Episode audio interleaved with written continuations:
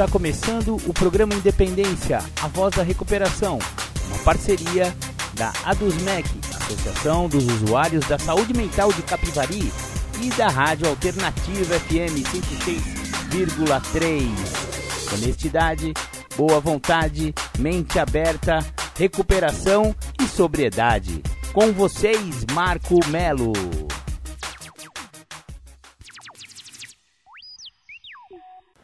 Muito bacana! Sejam bem-vindos ao programa Independência, que já está no ar, trazendo informações sobre alcoolismo, sobre dependência química, que é também conhecida como adicção. Falamos também sobre codependência, que é a doença da família, exatamente. A família adoece junto com o dependente químico e com o dependente alcoólico, não tem jeito.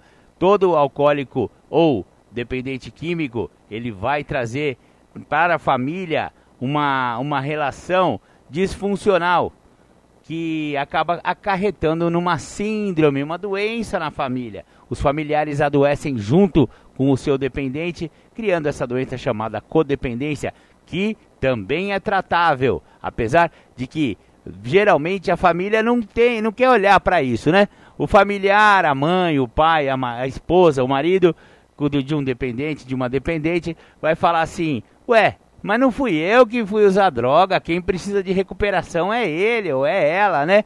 Porém, entretanto, eles também se adoeceram em relação a essa doença do, do seu ente querido, do seu parente, do seu marido, do seu filho, enfim, seja lá quem for.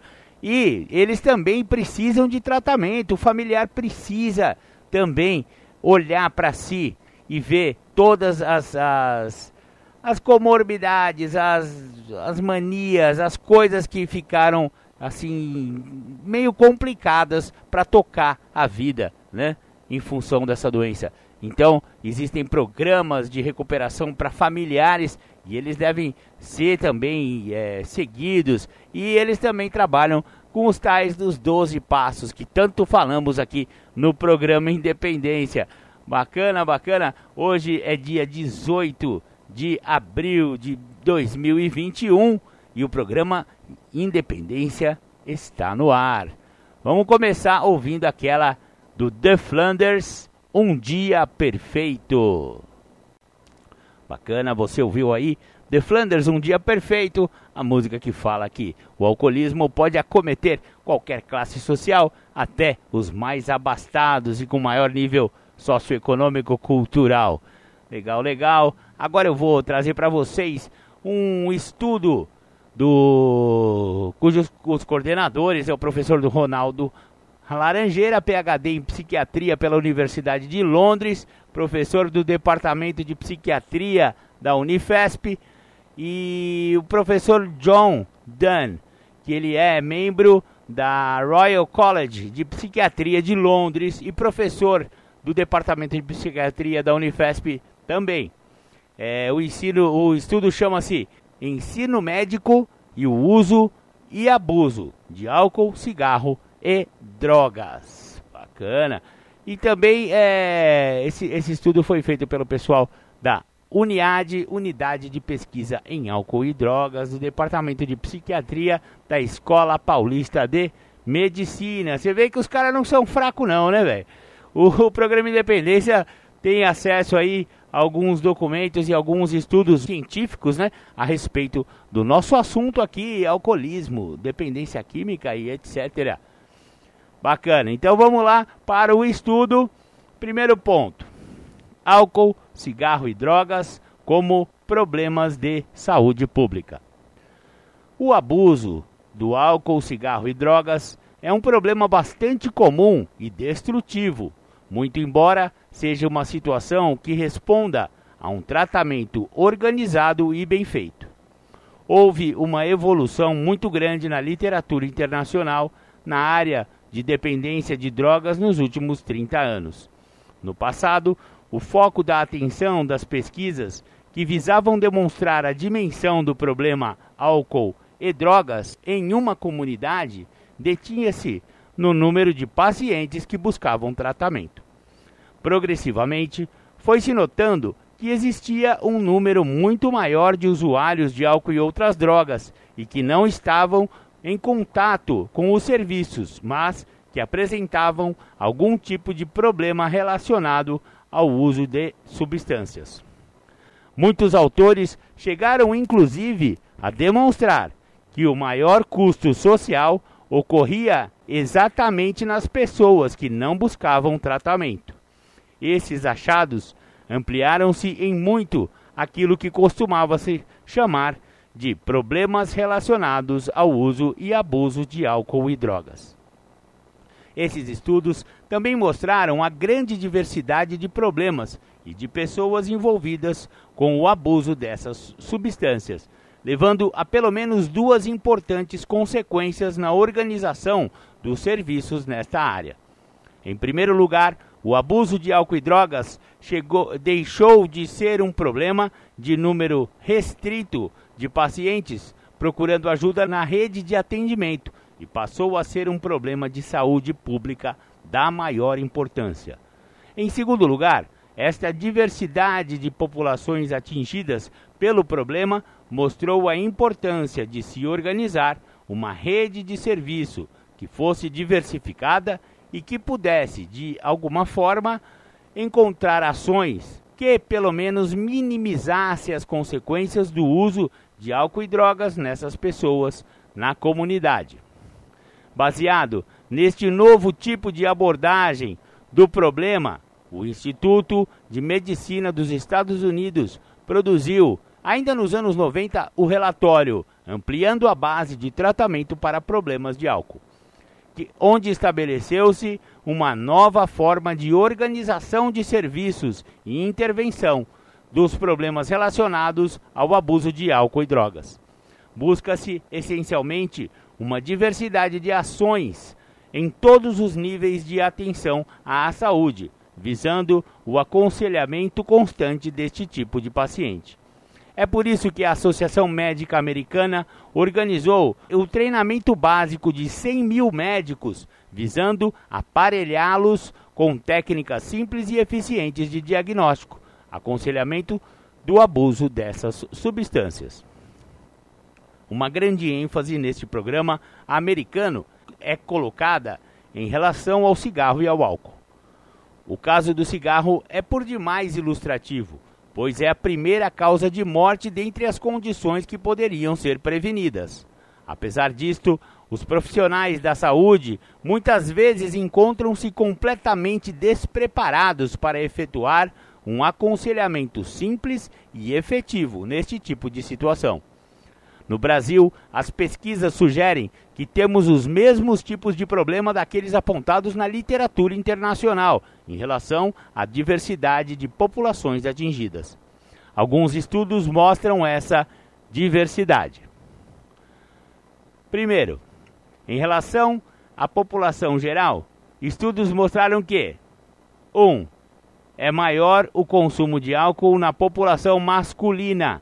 Diagnóstico de abuso de álcool seria de 15% deste grupo. 2. A maior parte dessas pessoas não buscam tratamento especializado. E 3. As mulheres bebem menos, com prevalência de diagnóstico de abuso em torno de 7%, com alguma evidência mostrando aumento deste número nos últimos anos. Aqui eu vou fazer um parênteses, porque eu tenho contato com muitos alcoólicos, é, tanto no uso quanto em recuperação. Ah, o meu envolvimento com o alcoolismo, né? Eu, por ter tido problemas com álcool, então eu acabei me envolvendo muito com essa questão do alcoolismo. E realmente, esses estudos aqui, eles, eles refletem o que realmente acontece. Você sabe que nas reuniões de alcoólicos anônimos, a grande maioria das pessoas que estão lá, que procuram ajuda e que estão se recuperando, são do sexo masculino mesmo. Muito mais do que as meninas. E não porque, claro, você vê que as estatísticas mostram que é praticamente o dobro de homens que têm problemas com álcool do que as mulheres. Mas a, a relação, ou seja, o número menor de mulheres nas salas de alcoólicos anônimos não refletem essa mesma proporção que apontam os estudos médicos. O que, que eu quero dizer com isso? Meninas, pelo amor de Deus, vocês estão sofrendo sozinha, vocês não estão procurando ajuda. Então, é muito fácil para vocês ficarem escondidas atrás né, dos seus problemas de alcoolismo, esconderem o problema de alcoolismo, ou então por vergonha, por medo, não admitirem para si mesmas que estão com problemas com álcool. Meninas, pelo amor, né? Vamos procurar ajuda, não fica sofrendo sozinha, procure uma sala de alcoólicos anônimos. É uma irmandade de homens e mulheres. E tem muitas alcoólicas em recuperação que podem ajudar você a entender e tratar o seu problema com álcool. Maravilha, vamos dar continuidade aqui com o estudo. Segundo ponto: em enfermarias e ambulatórios gerais, a população que busca alguma forma de assistência médica tem sido a mais estudada em termos de prevalência de abuso de álcool. As taxas de prevalência de abuso de álcool nesta população tem variado de 20% a 50%. Esses dados estão de acordo com a literatura internacional, que consistentemente tem mostrado o custo em termos de saúde do abuso de álcool e outras drogas para o sistema de saúde.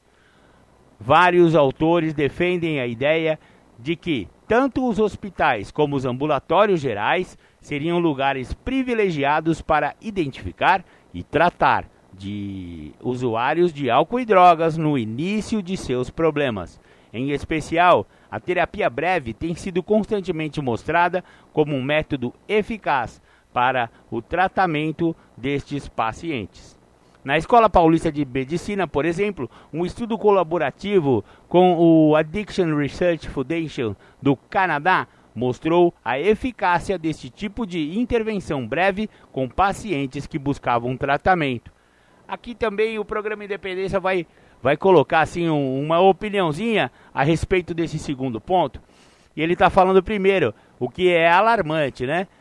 O, as taxas de prevalência de abuso de álcool na população de enfermarias e ambulatórios gerais é de 20 a 50%. Significa que é duas ou três vezes mais do que a população geral.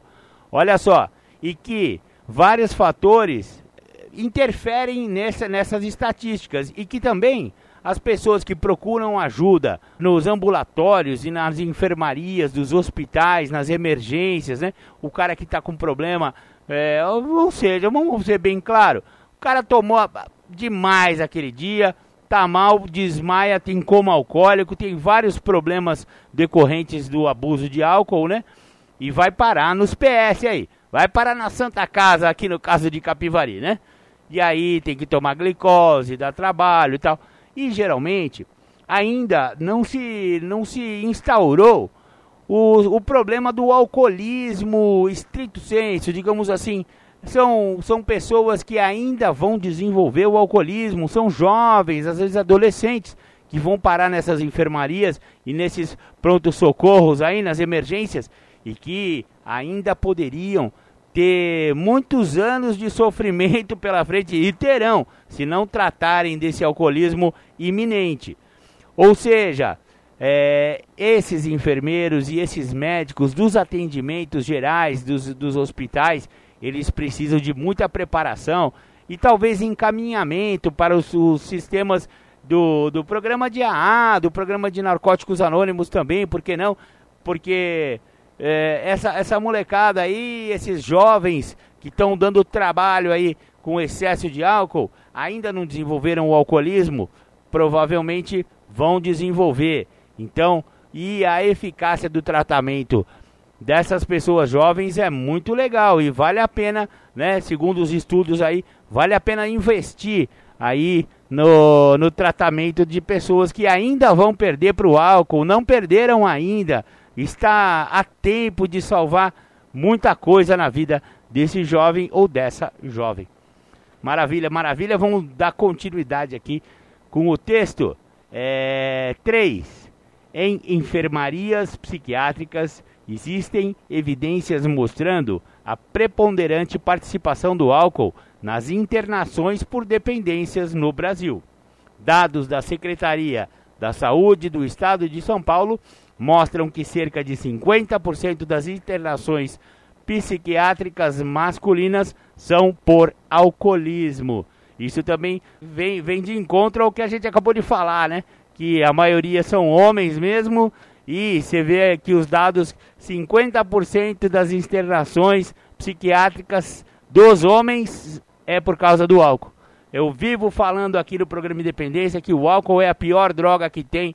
E eu não só falo, não só mato a cobra, como eu mostro o pau. E olha aí, é isso que está acontecendo.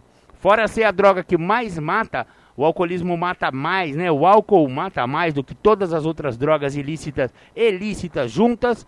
Além disso, 50% das pessoas internadas hoje são por alcoolismo. Quarto ponto. Quanto aos meninos e meninas de rua, estudos mostram que 82,5, não não tô mentindo não, ó, 82,5% dessa população faziam algum uso de droga, sendo as drogas mais consumidas os solventes 80%, a maconha 60% e a cocaína 46%. Esse também é um dado muito alarmante, muito triste, né? Meninos e meninas de rua, é, praticamente todos, né? Tem algum, algum envolvimento com, com o uso de drogas. E é muito triste isso. E é uma realidade brasileira é, vergonhosa ter crianças, né? Nas ruas, principalmente das grandes cidades. E você vê, elas fazem uso de, de solventes em grande parte, né? É o famoso vamos cheirar uma colinha, né? Ou então um lolozinho, né? É triste. Vamos dar continuidade. Quinto, cinco, é, ponto 5, né? Entre estudantes de escolas públicas, um dos estudos mais ilustrativos da complexidade do uso de drogas em nosso meio foi feito com estudantes do ensino básico. Por três vezes seguidas, num espaço de sete anos, pesquisadores avaliaram o padrão de consumo de drogas nesta população. O resultado foi bastante diferente do padrão de consumo apresentado pelos usuários de drogas que procuram tratamento. As drogas mais usadas pelos estudantes, prestem atenção, foram as drogas lícitas. Não é as proibidas. Os estudantes usam mais é droga permitida, galera. É como, por exemplo, o álcool, os benzodiazepínicos, pra gente traduzir, é bom a gente botar nome, porque esses nomes científicos aí a gente fala de modo geral, parece que a pessoa não sabe o que, que é.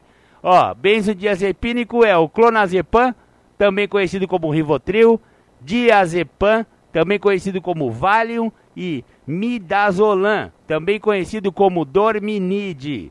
Então você pode ver a sua caixinha de, de remédio aí da sua casa, se não tem esses remedinhos aí, esses são os mais usados entre adolescentes das escolas públicas.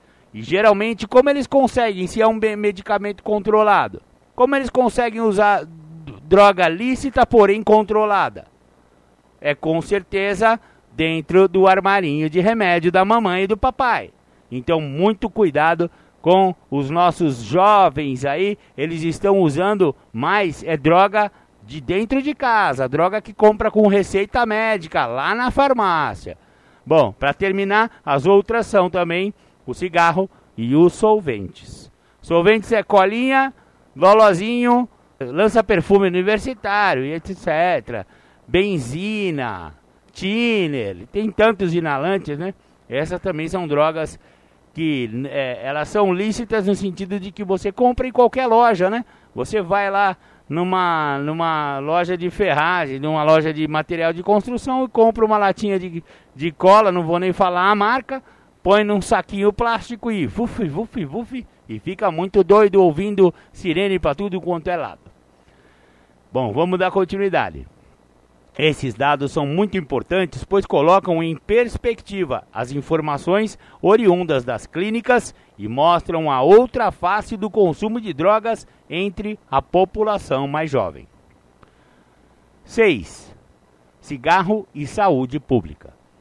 Em relação ao cigarro, não temos muitos dados epidemiológicos sobre a prevalência, muito embora as informações tendem a apontar que 35% dos homens e 30% das mulheres são fumantes.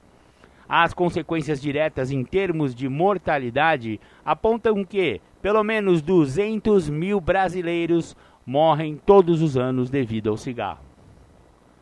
Em resumo, podemos dizer que o abuso de álcool e de outras drogas não pode mais ser visto como um problema isolado, onde predominam os quadros extremos, como os alcoólicos e usuários de droga, com muito, muitos problemas associados e que buscam tratamento.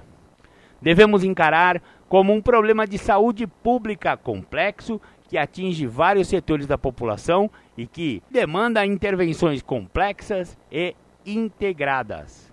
À semelhança do que ocorreu em outros países, não podemos nos dar por satisfeitos e acharmos que a solução do problema estaria nas clínicas especializadas de psiquiatria, mas que todos os profissionais de saúde deveriam estar minimamente aparelhados para identificar e tratar eficientemente esses problemas.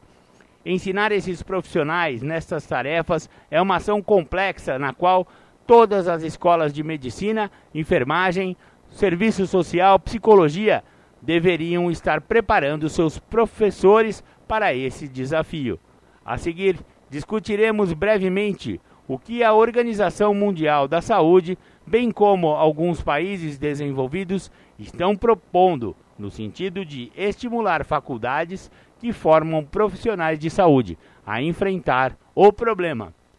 Você vê que esse estudo ele é bem específico para estudantes de medicina, estudantes de psicologia, estudantes de, de serviço social e de enfermagem, enfim, né? São os profissionais que estão na linha de frente. Agora estamos numa pandemia, realmente fica complicado falar sobre isso, mas é, na formação dos nossos profissionais da saúde aqui no Brasil, esse ponto deveria ser muito mais. É, deveria estar muito mais sendo ofertado é, alguma formação a respeito de alcoolismo, doenças como adicção, dependência química, né? E até a codependência.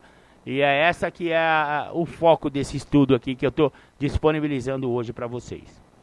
Bom, vamos para o pro, pro segundo capítulo, que é a proposta da Organização Mundial da Saúde e dos países desenvolvidos em relação aos profissionais de saúde. Quando a gente fala países desenvolvidos, é porque a gente não tem estudos suficientes aqui no Brasil, né? A gente sempre está mencionando estudos dos Estados Unidos e da Europa. Por quê? Porque o Brasil é muito ruim de serviço. A gente não faz aí o beabá em relação à a, a pesquisa científica, né? E cada vez mais está sendo tirada a verba desses pesquisadores em todas as áreas, né? Estamos nos desequipando, é, cada vez mais estamos sendo contra a própria ciência. Mas vamos, isso aí é uma outra questão. Vamos dar continuidade aqui. A Organização Mundial da Saúde vem se preocupando com o treinamento dos profissionais de saúde em relação aos problemas de álcool e drogas. Num primeiro levantamento feito nos países europeus, mostrou que poucos países tinham programas relativamente bem coordenados que ensinavam boas técnicas de identificação e tratamento para a maioria dos profissionais da saúde. Por outro lado, a grande maioria dos países europeus na época dos anos 90, não tinham programas que minimamente informassem esses profissionais. A partir de algumas reuniões que se seguiram, algumas conclusões foram obtidas. 1. Um, era necessário chamar a atenção dos educadores médicos para a complexidade do problema álcool e drogas e enfatizar a necessidade de programas específicos para criar conhecimento nestas escolas. 2 Os programas deveriam ter uma ênfase no treinamento prático dos problemas mais comumente encontrados em cada comunidade. Especial atenção deveria ser prestada nas dificuldades e bloqueios que os profissionais de saúde têm com este tipo de paciente e mudanças de atitude em relação a esses comportamentos seria primordial para um sucesso neste tipo de treinamento. 3 ênfase especial deveria ser dada aos profissionais da rede básica de saúde, pois são eles que têm contato maior com estes pacientes e suas famílias. 4. Ênfase também deveria ocorrer na mudança organizacional a ser feita na estrutura das faculdades de medicina para estimular e apoiar os profissionais que queiram se especializar nesse tipo de programa. E cinco e último, cooperação das escolas médicas em trocar experiências educacionais sobre estes programas, em especial no tratamento dos professores responsáveis. A Organização Mundial da Saúde criou um, um programa internacional que visa exatamente implementar estes cinco pontos descritos. Esse programa já trouxe inúmeros benefícios em alguns países. A Austrália, por exemplo, fez grandes progressos nessa área em curto espaço de tempo. Durante um período de cinco anos, todas as escolas médicas da Austrália indicaram um coordenador de ensino de álcool e drogas para organizar a implementação de treinamento nesta área entre os profissionais de saúde. Estes coordenadores tinham formações bastante diversas: psiquiatrias, clínicos gerais, enfermeiros, assistentes sociais, etc. Após essas indicações, criou-se uma rede de profissionais que estabeleceu um currículo mínimo que foi implantado nessas escolas. Uma avaliação recente deste programa mostrou o impacto enorme que teve em termos de ensino e prática médica e a redução dos índices de comorbidades decorrentes do abuso de álcool e outras drogas dentro das, dos hospitais. Os Estados Unidos também têm tido um grande impacto em termos do ensino médico e do uso de álcool e out outras drogas. Como referido acima, a AMA, American Medical Association, está desenvolvendo um programa de ensino para 100 mil médicos já graduados. Neste programa, a ênfase é aparelhar esses médicos com técnicas simples, mas efetivas no aconselhamento para diminuir o consumo de álcool e parar de fumar. Existe uma tendência dentro da AMA que, de que o clínico deveria ser, ter o dever de saber aconselhar eficientemente todos os pacientes fumantes que estejam bebendo, acima dos limites seguros. Na área da graduação das escolas médicas, vem desenvolvendo inúmeros programas visando uma maior informação aos profissionais de saúde. Muito legal. Esse então foi o estudo desenvolvido lá pelo pessoal da da Escola Paulista de Medicina, né? Muito bacana da Unifesp, Dr. Ronaldo Laranjeira, Dr. John Dunn.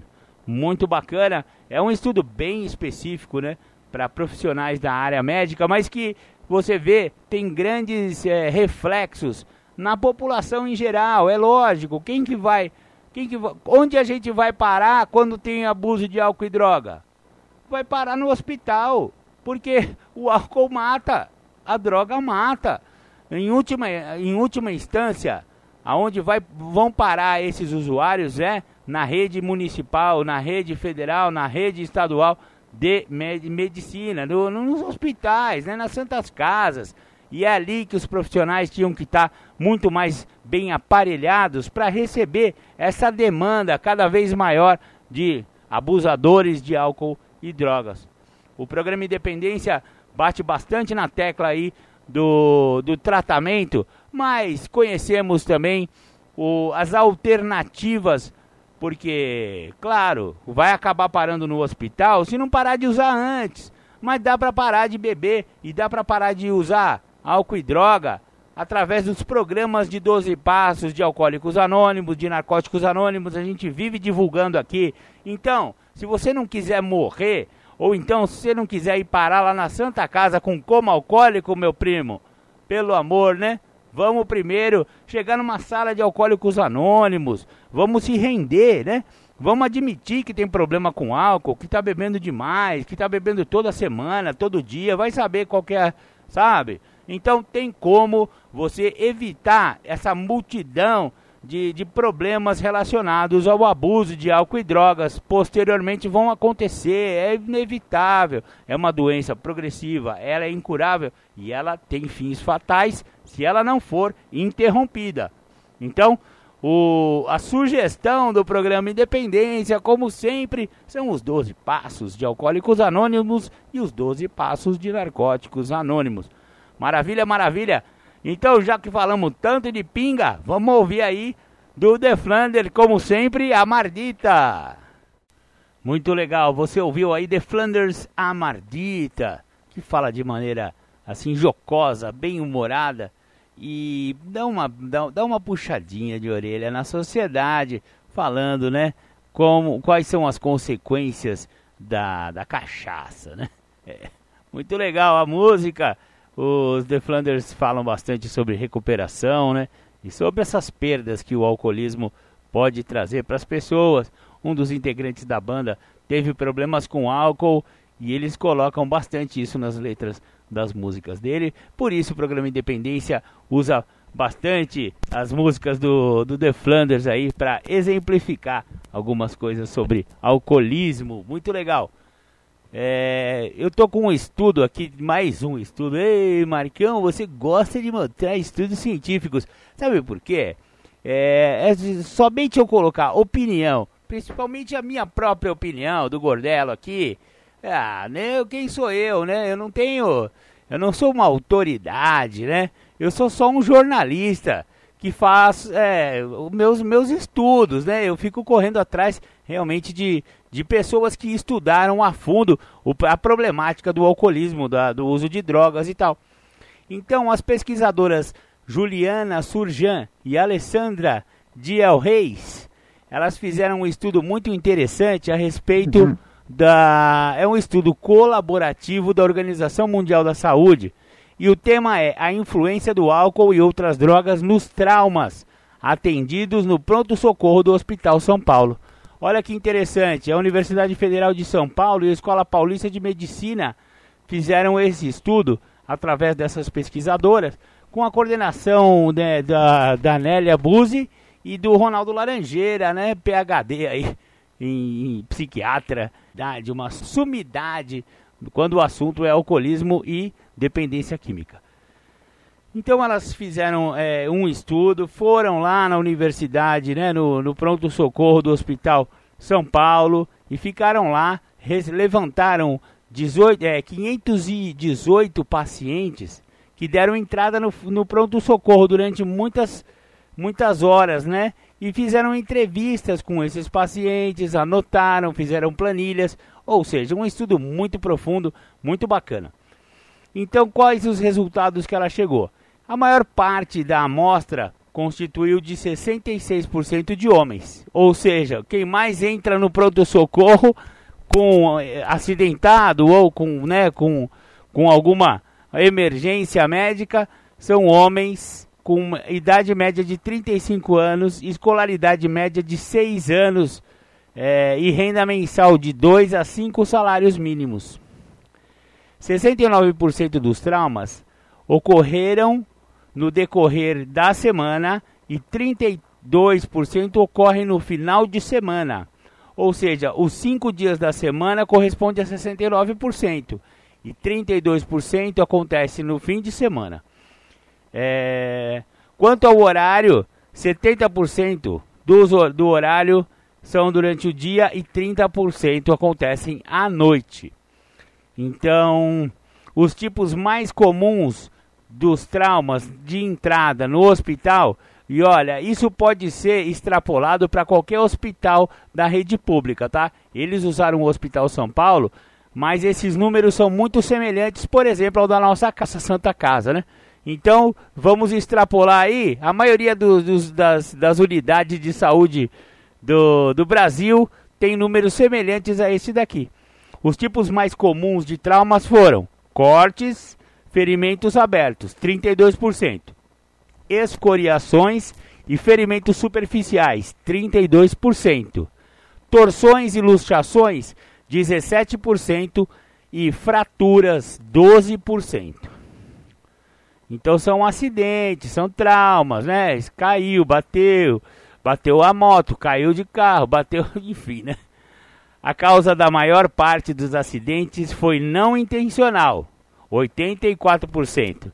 As agressões correspondem a 11%, sendo que 70% das agressões foram cometidas por estranhos e 30% das agressões, um terço dos agressores são familiares ou amigos. Entre os casos de agressões, quase metade por cento dos pacientes tinham a certeza que o agressor estava sob o efeito do uso de álcool. Olha só, então metade das agressões que dão entrada nos prontos socorros são porque o nego tá mamado e enfiou a mão na cara ou vai saber que mais onde que ele fez para arrebentar a pessoa, o seu familiar, o seu ente querido. Então a pessoa enche a cara e ainda bate nos outros, ainda agride as pessoas e a pessoa vai parar no pronto socorro. Olha só o preço que o álcool cobra, né? Então, quando interrogados sobre o local onde estavam quando começaram a beber, a maioria dos pacientes respondeu que estava em bares ou restaurantes, ou seja, em lugares que frequentemente se bebe. 13% estavam bebendo em casa. Quando comparamos o local onde os pacientes estavam bebendo com o local onde sofreram os acidentes, verificamos que, em geral, eles estavam bebendo em bares e restaurantes ou em casa e sofreram um acidente no trabalho ou no caminho do trabalho. Olha que interessante esse dado. Então, a pessoa bebe no barzinho e depois sai aí, provavelmente dirigindo. Se não for dirigindo, sai a pé, mas sai bem louco e acaba fazendo besteira, né? Foram obtidos níveis positivos do bafômetro em 13% dos casos. Desses, 89 eram homens e 11% eram mulheres. Então você vê que a esmagadora maioria dos bêbados que entram nos hospitais estão sob efeito do álcool são homens, 89%. A quantidade média de álcool consumido por, nas seis horas que antecediam ao acidente foi de 101 miligramas. Essa quantidade equivale a mais ou menos seis latas de cerveja ou um copo de 250 ml de pinga. É, você vê que os caras tá chegando já bem louco lá na no pronto socorro, né? Quanto ao consumo de drogas, os testes de urina foram positivos para cocaína em 3%, 3,2% dos casos. Para dia, benzodiazepínicos, ou seja, né, aquilo que eu falei, Rivotril, Valium, Dorminide, 5% dos casos. E maconha, 13% dos casos. Todos os pacientes que haviam usado maconha também haviam bebido álcool antes do acidente, preenchendo essa, parecendo esta ser uma combinação potencialmente danosa. Então, geralmente, os caras que fumaram umzinho também tomaram uma, né? E aí vai bater o carro, vai, vai bater na esposa, vai bater no filho, vai saber em quem mais vai bater, né? Ou então vai arrumar briga na rua, né? Como esse Gordelo muito fez aí quando estava embriagado. É, você acha que eu não fui santo, não. E eu sei muito bem, por isso que eu falo com propriedade a respeito do alcoolismo, porque eu sou um alcoólico em recuperação e entendo muito bem desse negócio de você encher a cara e depois ficar agressivo, ficar querendo arrumar confusão, achar que todo mundo olhou para sua namorada e aí vem, vai para cima, vem cá, eu pego você. É, você pensa que eu não sei? Você...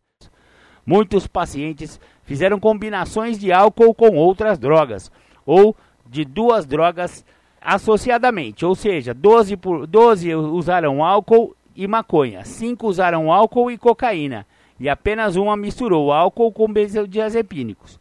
6 associaram maconha com cocaína e 3 usaram maconha com benzodiazepínicos. 18 pacientes fizeram uso isolado de álcool e 33 pacientes que usaram álcool não realizaram testes para de urina para determinar se haviam ou não usado outras drogas. Ah, você vê que uma boa parte se recusou né, a, a fazer exame de urina toxicológico para as pessoas descobrirem que, fora o álcool, ele também usou outra droga junto. Segundo a observação clínica dos sinais e sintomas de intoxicação alcoólica realizada por médicos ou enfermeiros do pronto-socorro, o grau de intoxicação dos pacientes foi o seguinte: 90% não intoxicados, 4% levemente intoxicados e 3,6% moderadamente intoxicados. Porém, 1% dos pacientes gravemente intoxicado, muito gravemente intoxicado, 0,4%. Então você vê que Ó, se você é, colocar os levemente, os moderadamente, os gravemente e os muito gravemente, isso aí dá 10%. Parece que não é muito, mas olha, vamos falar assim: de mil pessoas que entram no, no pronto-socorro, 100 vão estar intoxicados com álcool e outras drogas, vão dar trabalho, vão dar despesa para o sistema único de saúde e assim vai, né? Você ver as contas, né? Já eu, um programa de independência atrás aí eu falei sobre os custos, né? Monetários, financeiros mesmo de, de do abuso de álcool e drogas. Isso aqui é mais um custo e é um custo não é, fora ser o custo monetário, né? Porque o Estado gasta com esses caras. Mas meu, que custo alto que tem um cara que fica dando trabalho no pronto socorro tanta gente precisando de atendimento, principalmente numa pandemia como hoje, e o cara enche a cara lá no peguinha, lá no churrascão, bate em alguém, bate o carro, cai de moto e ainda vai dar trabalho lá na Santa Casa, né? Para os enfermeiros, para os médicos, e ainda é agressivo, ele ainda vai ser, vai ficar, você sabe como que é bebum no pronto-socorro, né? Fica reclamando, fica xingando todo mundo, pelo amor de Deus. Bom, vamos lá, vamos dar continuidade aqui, que daí eu fico dando muita opiniãozinha aqui. Né? O que podemos observar ao avaliar as respostas dadas pelos pacientes quando interrogados sobre seu próprio grau de intoxicação foi que a maioria deles não consegue avaliar adequadamente seu grau de intoxicação. 55% dos indivíduos com bafômetro positivo consideravam-se absolutamente não intoxicados, enquanto 37% deles achavam que o trauma não teria acontecido se eles não tivessem bebido. Então você vê que mais da metade dos caras, o bafômetro acusou lá alto grau de intoxicação com o álcool e eles achavam que não estavam intoxicados. Olha que bonitão. Eu, hein? Eu não tô, não. Tá fedendo que nem um gambá, que, que, que nem um peru na, na véspera de Natal exalando álcool e acha que não tá bêbado. Ah, conheço bem o tipo, eu já fui um deles. É, beleza. Mas pelo menos 37% é, admitem, né, que se não tivessem bebido, talvez não tivesse acontecido o acidente, né? Pelo menos ainda tem uma galera que está consciente disso. O que podemos discutir com estes dados iniciais? Parece importante pensarmos que as taxas encontradas com a maconha demonstram que a mesma tem participação significativa nos, nos traumas e que não se mostra tão inócua quanto pode parecer inicialmente. Esse é um outro dado muito interessante, porque os amantes da maconha, é, eles ficam, é, é, eles ficam na verdade usando algumas fake news que existem na, a respeito disso, que a maconha é uma erva natural, que não pode te prejudicar, que ela é muito mais segura do que o álcool e por aí vai, né? E um monte de baboseira que não tem fundamento científico. Então, esse estudo aqui fala justamente isso, que é, os caras que estavam sob efeito de, de maconha também causaram acidentes no pronto-socorro e foram lá dar trabalho para os médicos e enfermeiros do pronto-socorro. E aí, é, isso, isso mostra que ela não é tão inofensiva, né? Tão inócua quanto pode parecer. Então não, não caia nessa besteira de achar que, ah, não, o Mervinha é tranquilo, posso fumar e dirigir, né? Que não dá nada, né? Neste estudo, a Associação do uso de álcool e maconha evidenciam seu potencial danoso. Daí a importância de desenvolvermos estratégias de alerta e políticas de saúde mais apropriadas, principalmente em salas de emergência, onde a situação de demanda é intensa e necessita de cuidados imediatos, rápidos e eficazes. Os clínicos que atendem nessa linha de frente deparam-se diariamente com tais situações. Como então promover um meio de identificação ou rastreamento de pacientes com problemas de álcool e drogas que possam ser de fácil aplicabilidade, exigindo pouco tempo de execução e que não interfira na maneira intrusiva da rotina árdua dos prontos socorros? É uma pergunta, né? Como? Essa questão precisa de um treinamento pessoal e carece de mais esforços, sendo um dos objetivos preteridos pela Organização Mundial da Saúde em todos os países que participaram desse mesmo estudo. Outra questão que suscita discussão refere-se aos dados sobre o local em que os acidentes ocorreram. Chamam-nos a atenção o fato de um grande número deles estarem no trabalho ou a caminho do mesmo. Mais uma vez, é de suma importância que políticas de prevenção e identificação em empresas e locais de trabalho em geral possam ser adotados, a fim de que essas taxas de morbidade possam ser diminuídas e com elas o ônus despendidos pelas consequências do uso indevido.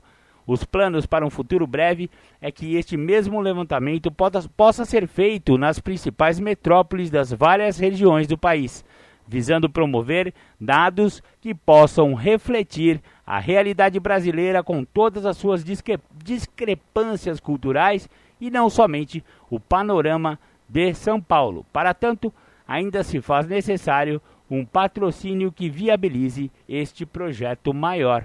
Muito bem, então isso aqui foi um estudo complementar que eu achei legal a gente, a gente disponibilizar aí para vocês, para entender que os profissionais, a gente já falou dos profissionais da saúde, né? Aliás, esse é o tema recorrente aqui do programa Independência do dia de hoje.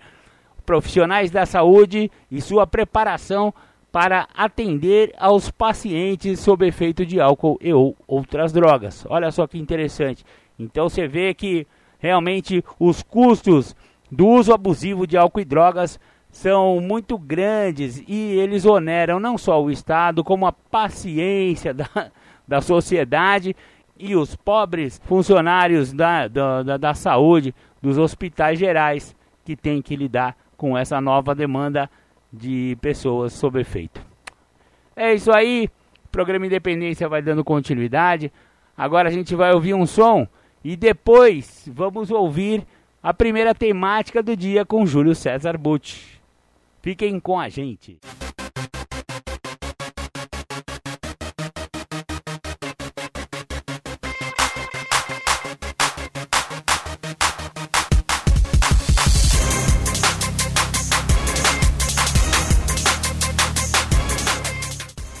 Voltamos a apresentar programa Independência, a voz da recuperação.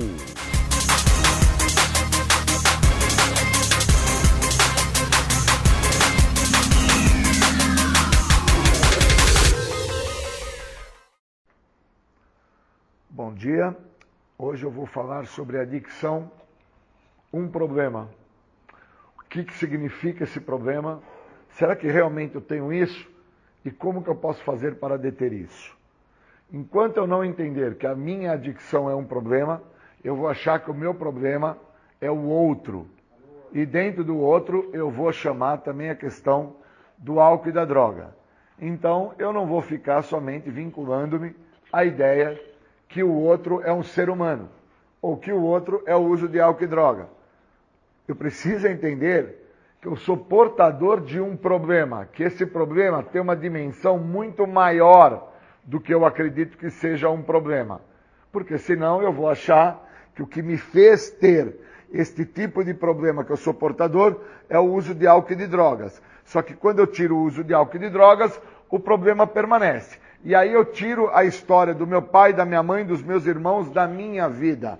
E aí eu entendo que o problema permanece. E aí eu tiro a dinâmica, a vivência dos meus empregadores, da minha falta de dinheiro, dos meus problemas de ordem socioeconômico. e entendo que o problema permanece. Então eu tenho que entender que a adicção é um problema. Problema esse tão maior do que eu compreendo, que se eu não der a devida atenção, esse problema não vai deixar de existir.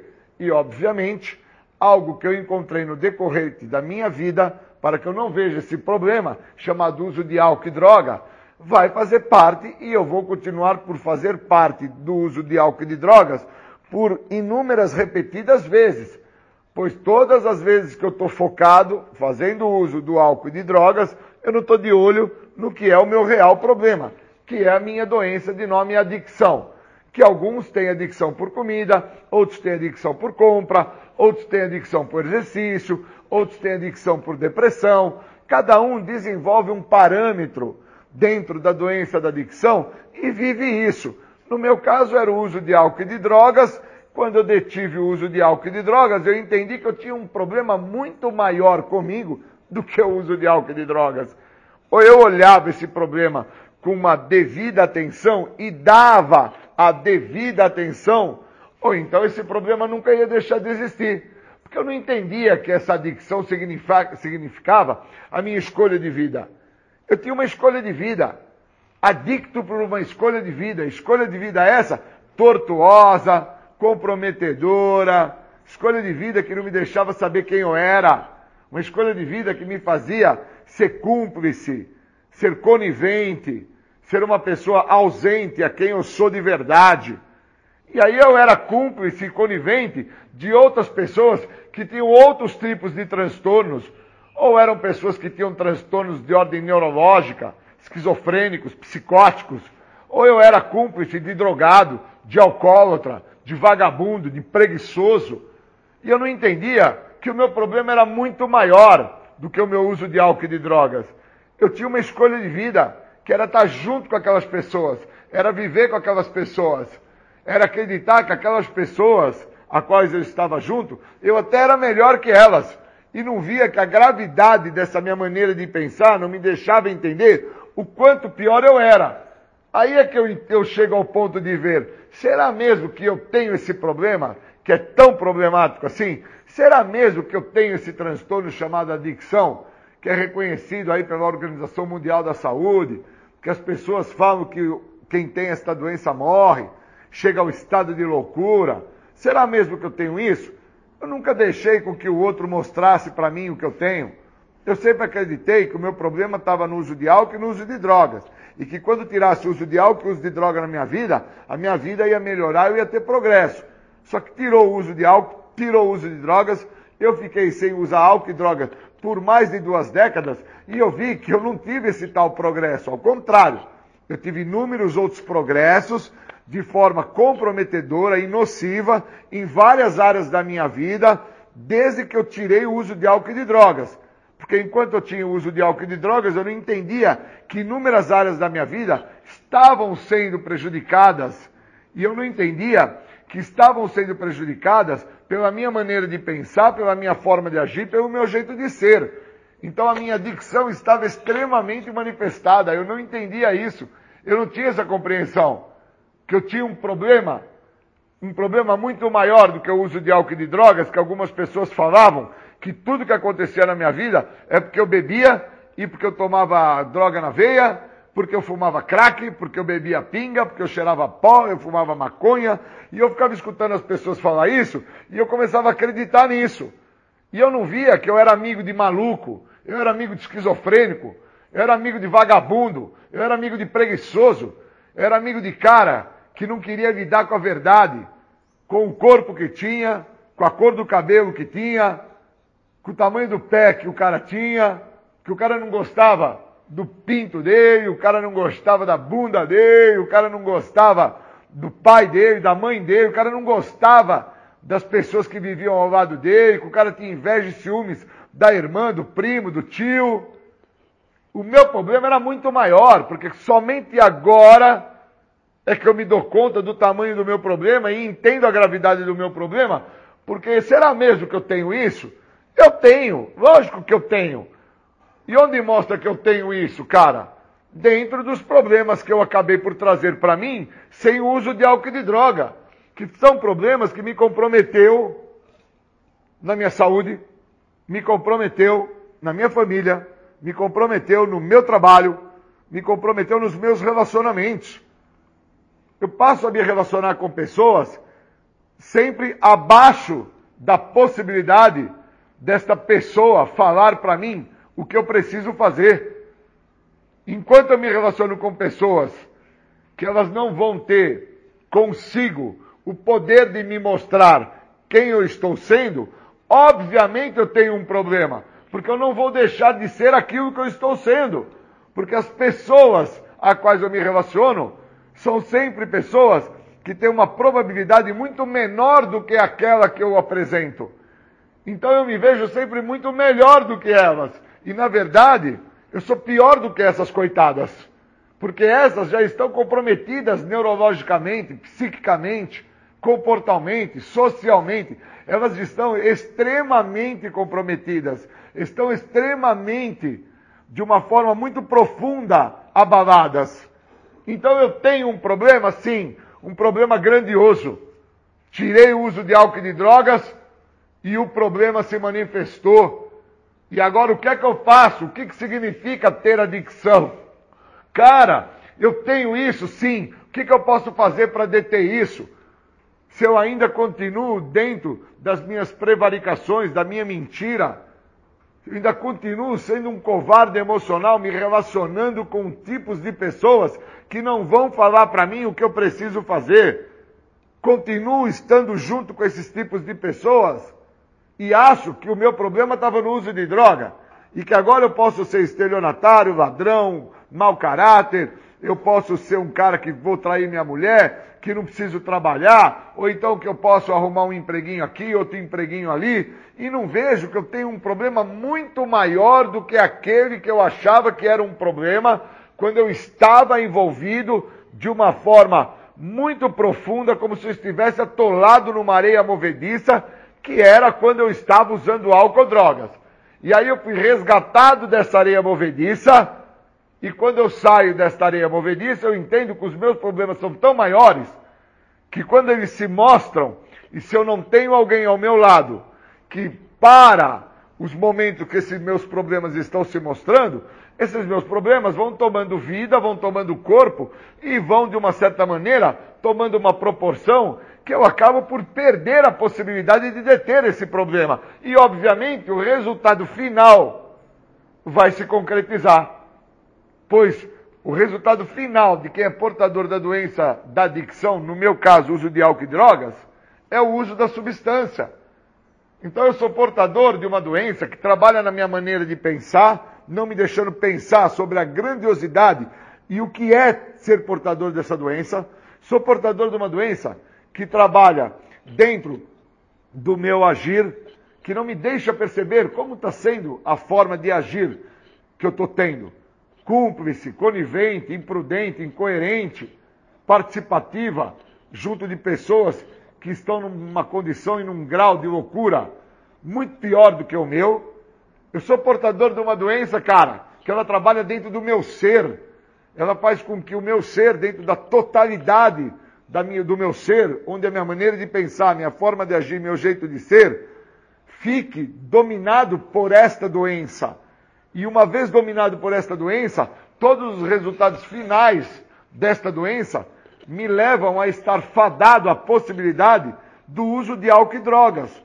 Porque todas as vezes que eu tive dentro do uso de álcool e drogas, as pessoas que de uma certa forma, através de uma condição normal, numa maneira é, íntegra, lúcida de pensar, as mesmas olhavam para mim e falavam: Isso não é normal o que ele está fazendo. Isso que ele está fazendo não é certo.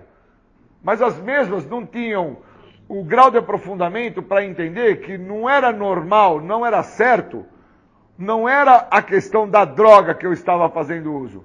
Não era normal e não era o certo a minha maneira de pensar para usar droga, a minha maneira de agir que me levava a usar droga, a minha forma de ser que me levava a pensar e agir para usar drogas.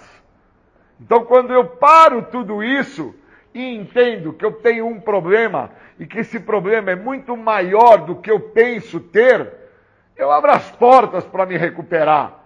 Eu permito com que outras pessoas que se encontram numa condição de lucidez, sóbrias, íntegras, com os pés no chão, olhem para mim e falem: Júlio, você está mais doente do que aqueles caras que você está perto. E se você ficar perto daqueles caras, tentando fazer com que aqueles caras entendam a gravidade do problema deles, aonde eles não dão vazão para entender o problema deles, a tendência é que você fique pior do que eles. Porque se a sua doença trabalha, Júlio, na tua maneira de pensar, na forma de agir, no teu jeito de ser, você vai ser dominado pelo teu sentimento, sentimento de fracasso, sentimento de angústia, de remorso, de raiva, de ódio. Uma vez dominado, Júlio, você se tornou presa fácil da doença. E se você não olhar com profundidade, cara, com atenção, se você não der a devida atenção ao que você é portador, à sua adicção, você não vai entender que a tua adicção, ela trabalha na tua maneira de pensar, ela trabalha no teu jeito de agir, ela trabalha no teu jeito de ser. E você, independente de todo o teu tempo que você tem de sobriedade, ela pode estar trabalhando de uma forma nociva, para te comprometer, para te deixar sentir sentimentos que você não precisa senti-los. Ou você para isso, cara, ou você está fadado a tentar buscar fora de você uma saída fácil e rápida. E na sua mente, na sua memória, saída fácil e rápida não é no hambúrguer, não é no x-salada, não é no milkshake. É na maconha, Júlio. É na cocaína, Júlio. É tomando um gorote de pinga, Júlio. Então tá na hora de você parar, cara. Tá na hora de você entender que você é o cara que quer o tratamento, você é o cara que está disposto aos 12 passos, você é o cara que permite o apadrinhamento, os companheiros do grupo, a literatura das Irmandades Anônimas fazer parte para a tua vida.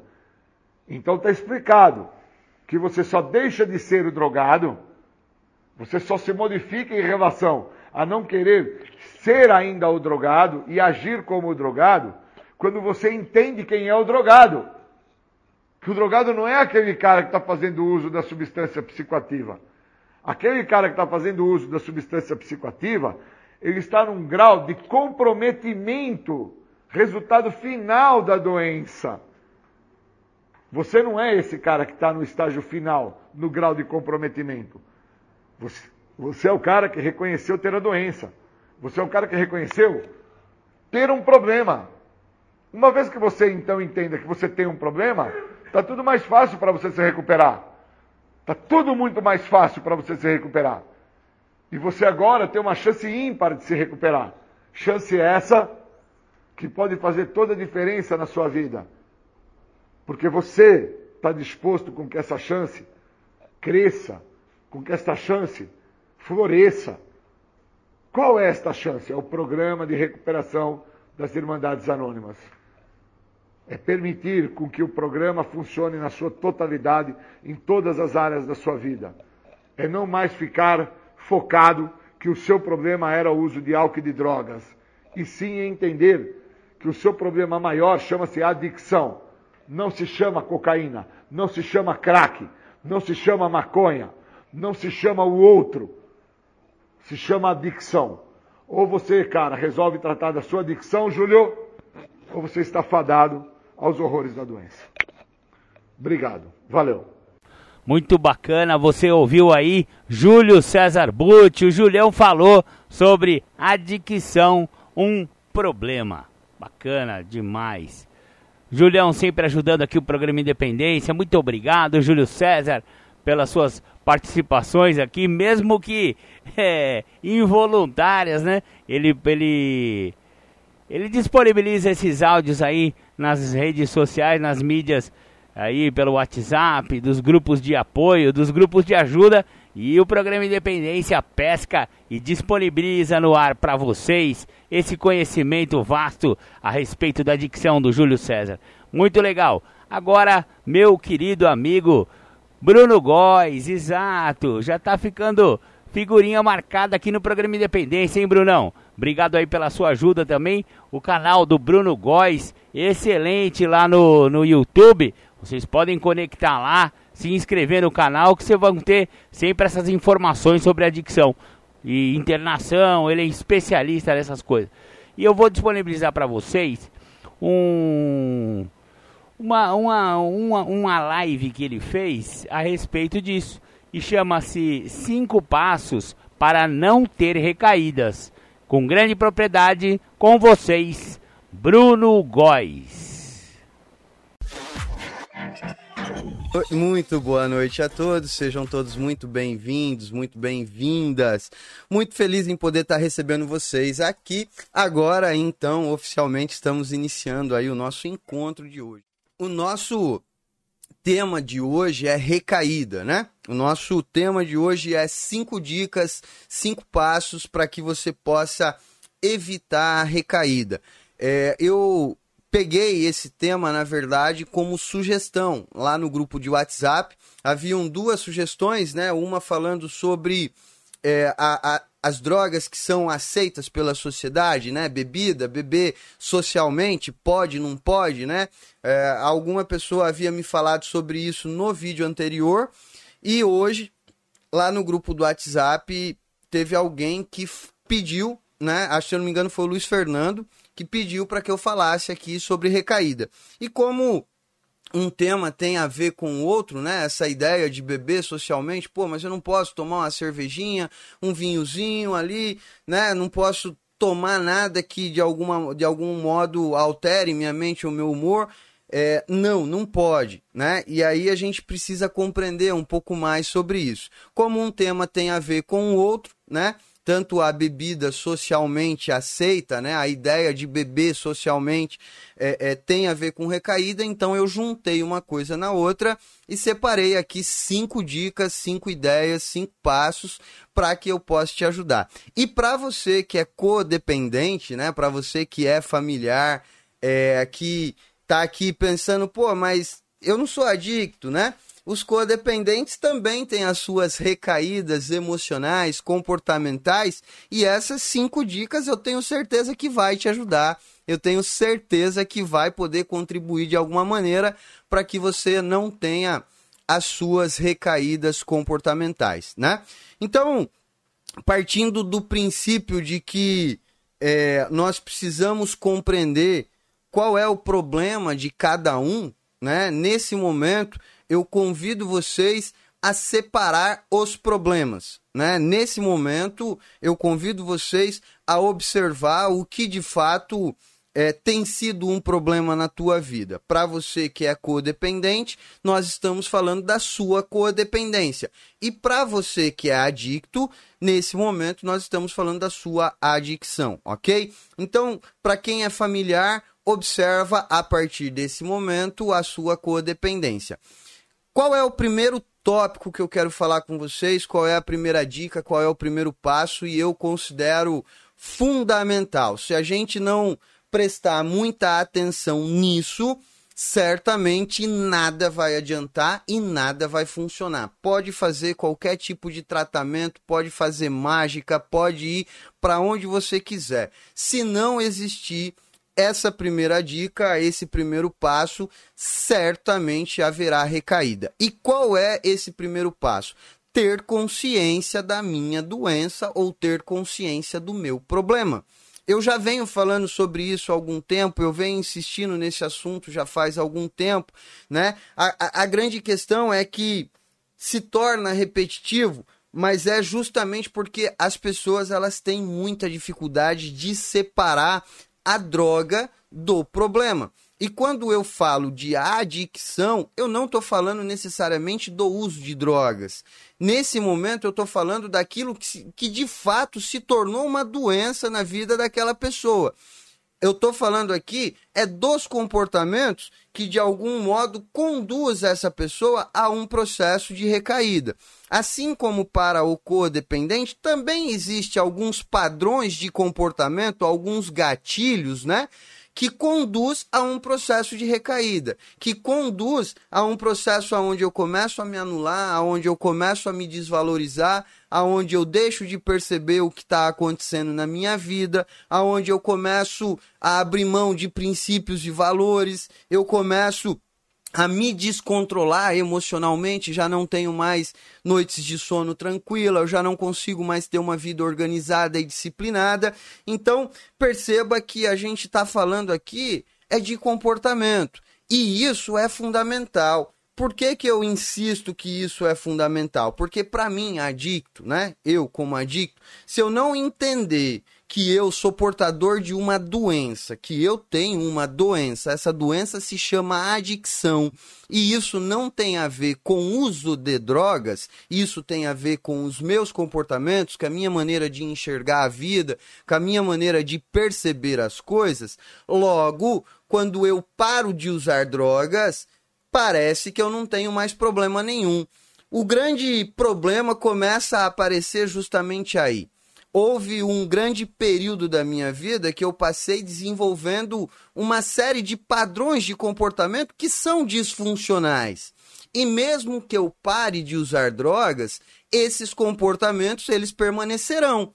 Então, para mim, que sou adicto, eu preciso ter consciência e eu preciso desenvolver essa consciência, porque há uma tendência muito natural em tentar responsabilizar a droga nesse momento. É óbvio que é muito importante que eu tenha em mente, não use, haja o que, haja o que houver. Eu não posso usar em hipótese alguma, isso não é negociável, isso não é tolerável, para a família também isso tem que estar tá muito bem claro, mas eu também preciso compreender a gravidade, as consequências, eu preciso enxergar as consequências da doença na minha vida. Eu sempre uso o exemplo do diabético aqui e eu vou repetir esse exemplo mais uma vez. Se o diabético acreditar que o único problema dele é comer açúcar, ele vai morrer de diabetes sem se dar conta que a glicemia dele está explodindo todos os dias. Porque existe algumas coisas que o diabético precisa fazer para além de deixar de comer açúcar. Se o diabético ele tiver noites de sono mal dormida, se ele não tiver uma alimentação adequada, se ele não tiver é, um compromisso ali com a sua saúde, se ele não mudar a sua maneira de viver, certamente a glicemia vai subir e ele terá problemas muito sérios. Assim como acontece com a adicção. É muito comum a gente ver os adictos se descontrolando sem usar droga. Gasta excessivamente, se relaciona de maneira descontrolada, não consegue ter compromisso, não consegue ter responsabilidade, não consegue lidar com os problemas da vida cotidiana, não consegue se relacionar com pessoas, dificuldade de se posicionar, e isso traz uma sequência de descontrole na vida do indivíduo. Então, o objetivo nesse momento quando eu falo de ter a consciência do meu problema, eu também preciso entender que só o fato de estar sem usar drogas não resolve o meu problema. Eu preciso encontrar uma vida que vale a pena viver. Eu preciso encontrar um meio de viver que vale a pena, que faça sentido, que tenha um significado. Logo, o codependente, por sua vez, também precisa encontrar esse caminho, porque existe um detalhe muito importante nesse meio, né, que é a relação codependência e a adicção, que o codependente parece que ele só funciona movido pela adicção. Ele não consegue desenvolver é, se o adicto não desenvolver junto. E a gente precisa ter em mente que nós estamos aqui falando de pessoas. Logo, se estamos falando de pessoas, cada um tem o livre-arbítrio de fazer as suas escolhas. Se o adicto, no final de tudo, ele escolhe não permanecer em recuperação, como é que eu, codependente, vou lidar com isso? Porque amanhã ou depois, o adicto ele pode escolher voltar a usar amanhã ou depois o adicto ele pode optar pela sua recaída. Amanhã ou depois o adicto ele pode optar por não mais permanecer em recuperação. Ou até ele pode escolher não entrar em recuperação. Não, eu não quero saber disso, isso não me interessa. Eu quero continuar usando drogas, eu quero continuar vivendo a vida dessa maneira. E aí eu pergunto: E o codependente, como é que fica nessa trajetória? E o codependente, como é que ele se comporta? Vai continuar dependendo do comportamento do adicto? Vai continuar preso a esse padrão? Não. Não. Então o codependente nesse momento precisa enxergar a sua responsabilidade, precisa desenvolver né, a sua consciência sobre o seu problema. Então, a primeira dica, o primeiro passo que eu considero o mais importante de todos, o mais fundamental de todos, é ter a consciência do meu problema. O meu problema não é só droga. O meu problema é um padrão de comportamento. O meu problema ele tem nome. O meu problema se chama adicção e eu preciso lidar com isso todos os dias, mesmo já fazendo 17 anos que eu não uso nenhum tipo de droga, mesmo já fazendo 17 anos que eu não é, é, faço uso de nenhum tipo de substância. E aí entra justamente aquela questão é, que eu estava falando no começo do encontro. Houve alguém que me perguntou na live passada, né, nos comentários, sobre a ideia de beber socialmente, né, frequentar ambientes onde é, tem pessoas bebendo, mas eu nunca mais vou poder sentar numa mesa e tomar uma cervejinha. Olha só, existe coisas é, na nossa vida que de algum modo nos limitam. E isso faz parte das nossas características humanas. Tem pessoas que têm habilidades muito boas para lidar com computador, com internet, com tecnologia. E tem pessoas que, mesmo que elas queiram, elas não conseguem. Tem pessoas que têm habilidades para um determinado assunto. Tem pessoas que não.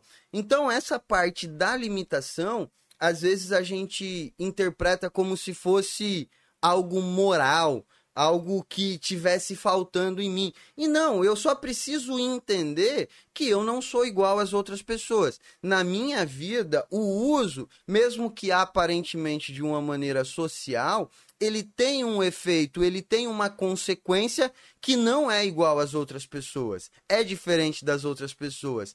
Assim como o diabético. Inclusive, houve um momento é, em que eu ouvi um familiar me perguntando, né, é, é, e ele comentando com, com um filho, mas poxa, por que, que você não toma uma cervejinha igual eu? É só você ter o controle e tomar uma cervejinha e voltar para casa. É a mesma coisa que dizer para o diabético: por que você não come só um pedacinho de rapadura? Porque não é uma escolha dele, né? Faz parte da característica humana dele, faz parte é, desse indivíduo. E eu me identifico como adicto, então isso é muito claro para mim, é muito nítido para mim. Então, o primeiro ponto para a gente fechar aqui, né, a primeira dica que eu queria deixar bem claro para vocês é ter consciência do meu problema. Logo, quando a gente fala de codependência, o codependente também precisa ter uma consciência do teu problema. Separar. A minha vida não pode depender do adicto.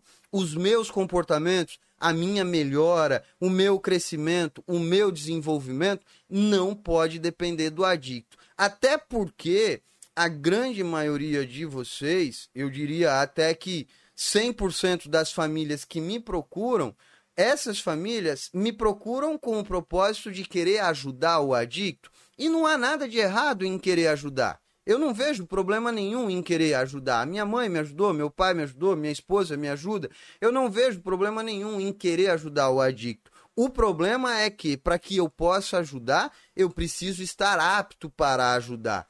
Não é simplesmente eu querer ajudar e eu me envolver com aquele descontrole e sair fazendo um monte de coisas ali e me perder dentro desse contexto, né? Então, quando a gente fala de codependência, muitas das vezes eu vejo é, a família até perguntando pro adicto assim, mas você tem ido para reunião, você precisa ir para reunião todos os dias. E aí quando eu pergunto para o familiar, e você, quantas vezes por semana você vai no amor exigente? Quantas vezes por semana você participa do grupo? Normalmente não participa, quando muito uma, duas vezes na semana. E aí como é que você quer exigir do adicto que ele vá para reunião todos os dias, né? Então, nesse momento é muito importante a gente separar os problemas e ter a consciência. Qual é o meu problema?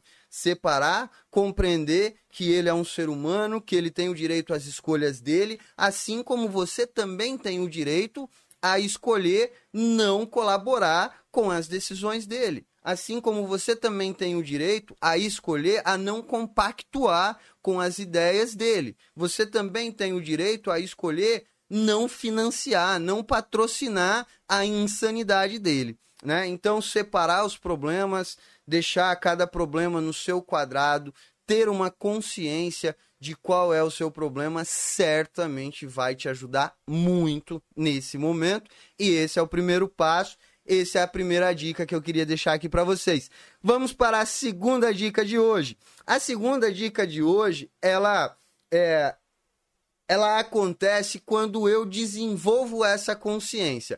Muitas das vezes nem é de forma proposital. Na maioria das vezes ela acontece de uma forma meio que impulsionada, forçada. E essa dica é desenvolver um plano de tratamento. Se eu tenho um problema, eu também preciso resolver esse problema.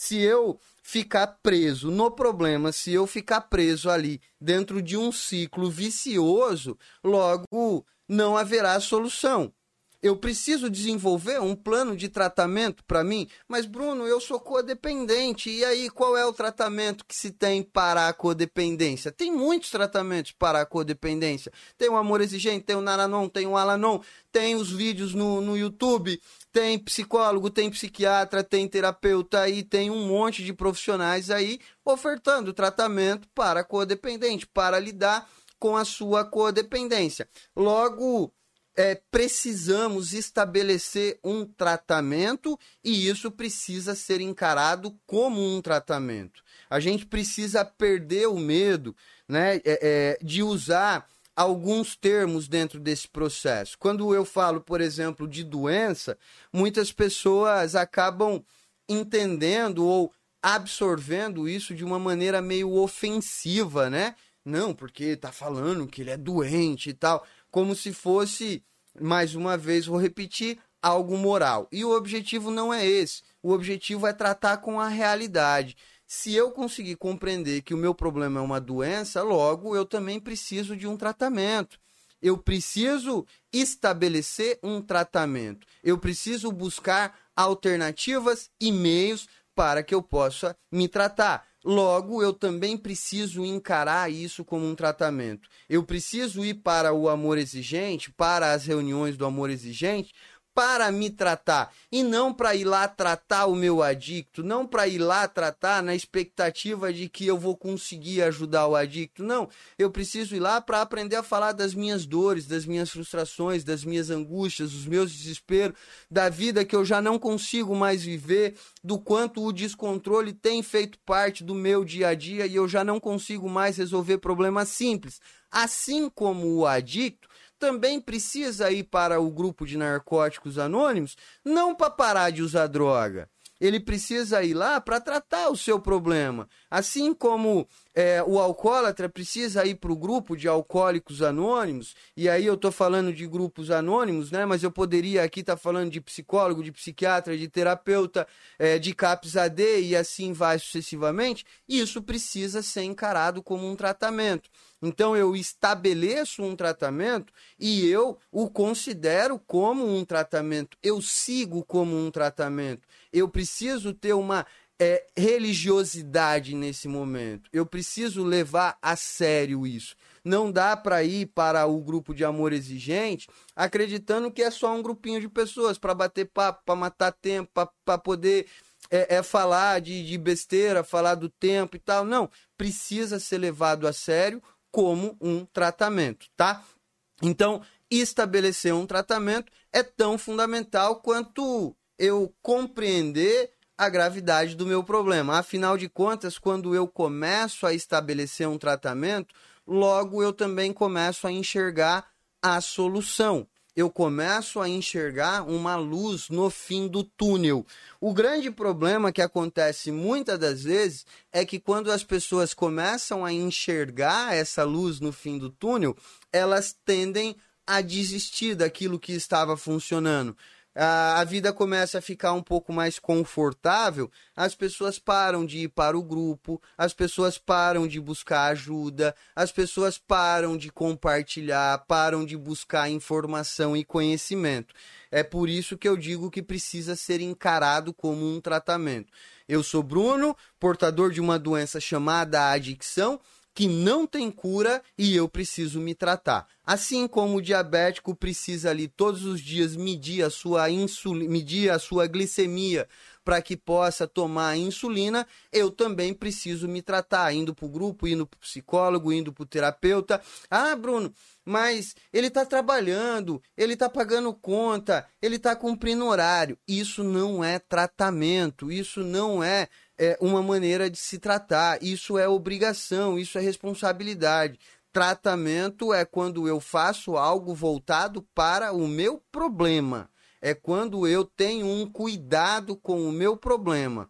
Né? Então, estabelecer um tratamento é tão fundamental quanto conhecer o meu problema, ter uma consciência do meu problema, olhar para frente, enxergar que existe uma luz no fim do túnel. Isso vai acontecer somente se existir um tratamento. Enquanto eu não enxergar o meu problema, enquanto eu não enxergar a gravidade do meu problema, enquanto eu não estabelecer um plano de tratamento, continuarei vivendo a mesmice, rodando, correndo atrás do rabo ali, sem sair do lugar, me afundando cada vez mais.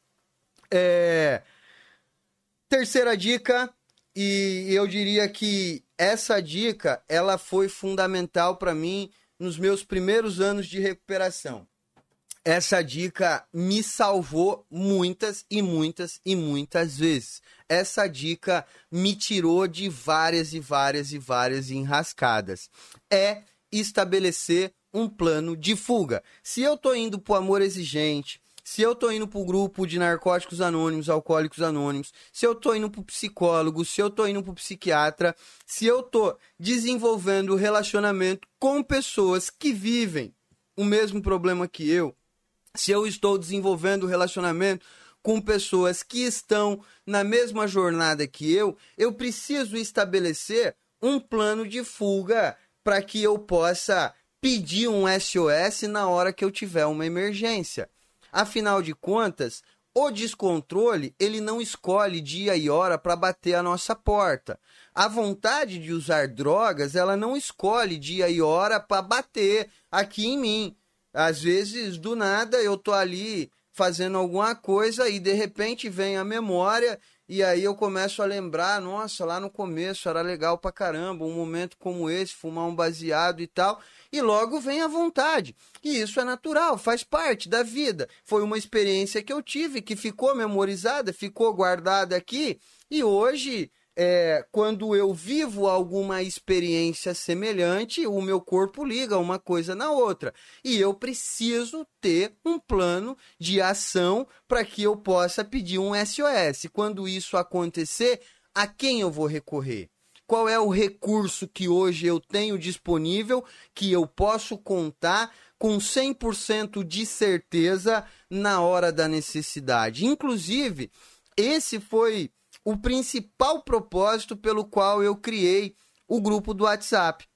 Esse foi o principal propósito pelo qual é, eu mantive esse grupo de WhatsApp funcionando ao longo de todo esse tempo. Porque eu considero, inclusive eu já vi algumas vezes, famílias ali no grupo do WhatsApp compartilhando: nossa, gente, eu tô aqui numa angústia tão grande, meu filho saiu e não voltou, ah, porque aconteceu tal coisa e tal. O grupo de WhatsApp pode e deve ser um caminho para que eu possa recorrer na hora que o descontrole bater a minha porta. Para quem é codependente, esse, esse meio né, de, de comunicação é muito eficiente para que eu não me envolva com a situação emocionalmente e eu consiga manter as minhas decisões de uma maneira racional.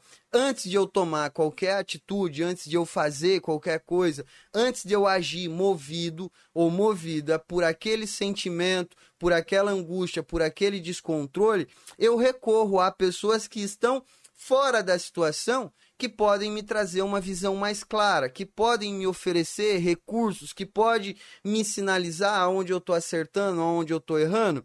Então, ter é, é, um caminho de SOS, né? Ter um plano de fuga. Algumas pessoas chamam de rede de segurança, né? Isso é muito importante, isso é muito fundamental. E como eu disse para vocês, é, no início da minha recuperação, isso me tirou de muitas enrascadas. Isso me ajudou muito, porque, como eu falei, a vontade de usar, ela não tem dia e hora para acontecer, ela simplesmente acontece. E nem sempre eu vou ter à minha disposição uma reunião para eu poder ir, nem sempre eu vou ter à minha disposição é, um, um, um, psicólogo, um psiquiatra. Muitas das vezes isso vai acontecer e eu vou estar sozinho.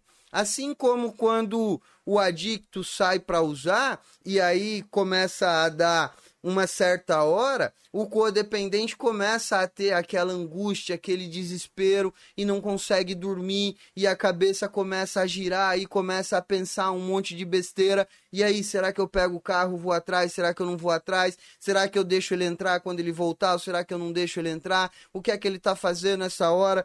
Quando eu consigo ter uma rede de segurança, desenvolver relacionamento com pessoas, né, e estabelecer um vínculo honesto, verdadeiro, sincero com essas pessoas, eu tenho a quem recorrer. Eu não preciso me colocar mais uma vez em uma situação de descontrole. Eu, como adicto, não preciso usar eu tenho pessoas que eu posso ligar, que eu posso marcar um café, que eu posso ir bater um papo. Inclusive, minha mãe está assistindo aí. Eu tenho certeza que minha mãe se lembra que bem no comecinho da minha recuperação, os primeiros meses ali, existiam pessoas que iam na minha casa com uma certa frequência. A gente saía para tomar café, a gente saía para jantar, a gente saía para bater papo, justamente para que eu pudesse estabelecer esse vínculo e desenvolver essa relação para que eu pudesse, num momento de emergência, pegar no telefone, ligar e falar: pô, preciso de ajuda, tô aqui morrendo de vontade de usar e eu não sei o que fazer. Aliás, isso não é um gesto vergonhoso, isso é um gesto de humildade. Isso é um gesto de quem quer tratar o seu problema. Isso é um gesto de quem está buscando alternativas. Isso é um gesto de quem está enxergando uma luz no fim do túnel. É possível viver uma vida que vale a pena. É possível encontrar um caminho que vale a pena ser vivido. Eu não preciso continuar vivendo submetido a esse descontrole. Né? Então, ter um caminho seguro, ter uma rede de proteção né? Ali no grupo do WhatsApp, hoje a gente tem mais de 100 pessoas. Pô, chama as pessoas no individual, ali no privado, bate papo, conversa, marca para tomar um café, se encontra, vai trocar experiências, vai dividir, vai compartilhar, vai aprender, né? Para que você possa ter pessoas a quem recorrer num momento de emergência. Gente, desculpa, minha garganta tá quase no limite aqui, né? É, eu tive ontem um encontro quase como esse com o pessoal da clínica onde eu trabalho e também tem as palestras que eu faço lá na clínica. Essa semana foi bem desgastante, por isso que eu estou bebendo muita água aqui, porque minha garganta está quase no limite. Mas já estamos na terceira dica e agora a gente vai passar para a quarta dica. É, quarta dica, quarta dica, e que para mim é, hoje é a parte mais séria disso tudo que eu estou dizendo aqui para vocês, é o compromisso que eu preciso ter com o meu tratamento. Eu falei aqui já sobre ter consciência do meu problema, eu falei aqui também sobre ter um plano de tratamento, estabelecer ali é, um vínculo de tratamento, o que é que eu vou fazer para me tratar? Eu vou psicólogo, eu vou psiquiatra, eu vou para os grupos anônimos, né? Ter ali é, uma alternativa de tratamento. Eu também falei de estabelecer uma rede de segurança, se relacionar com pessoas para que eu possa pedir ajuda. E agora eu falo do compromisso que eu preciso ter com a minha recuperação, com a minha mudança, com a minha evolução.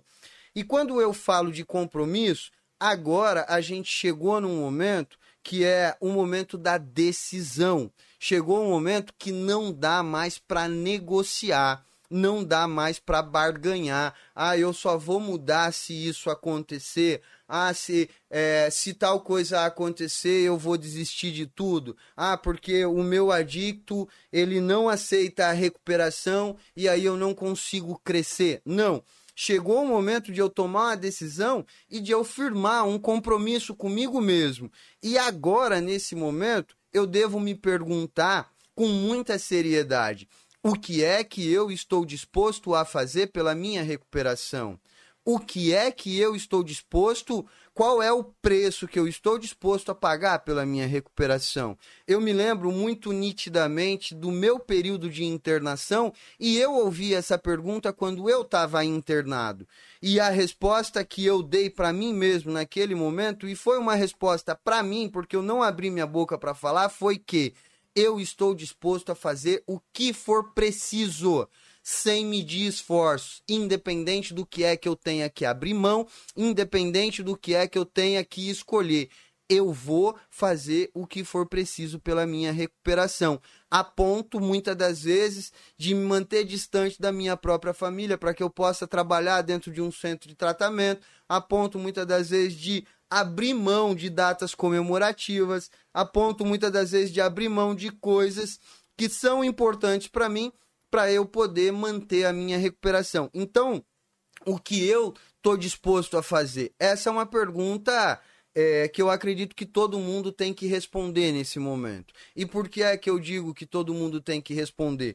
Porque é hora de eu firmar um compromisso comigo mesmo. É hora de eu pegar um contrato e assinar embaixo. É isso que eu estou disposto a fazer. E quando eu assino esse contrato, não dá mais para barganhar, não dá mais para negociar. Ah, mas e se acontecer tal coisa? Inclusive, é, eu escuto com muita frequência algumas pessoas me dizendo assim: ah, mas toda regra tem a sua exceção. Não, não não é para ter sua exceção. Se a regra foi criada, é porque não é para existir exceção. Então, nesse momento, é hora de você estabelecer algumas regras para você. É hora de você assumir um compromisso com a sua própria vida, com você mesmo. O que é que eu quero para mim? Para onde eu quero ir? Qual o destino que eu quero da minha vida? Onde eu quero estar tá daqui um ano, daqui cinco anos? Para onde é que eu tô indo nesse momento? E aí eu preciso estabelecer um compromisso e isso não pode ser negociável. Ah, mas e se eu estiver passando na rua numa sexta-feira, voltando do trabalho, super cansado, e eu vejo a galera se reunindo ali no happy hour, eu não vou poder sentar ali? Não, não. Não vou poder sentar ali, porque para mim, na minha vida, não cabe mais isso e ponto final. Isso não é negociável. Mas Bruno, eu vou perder meus melhores amigos. Sinto muito.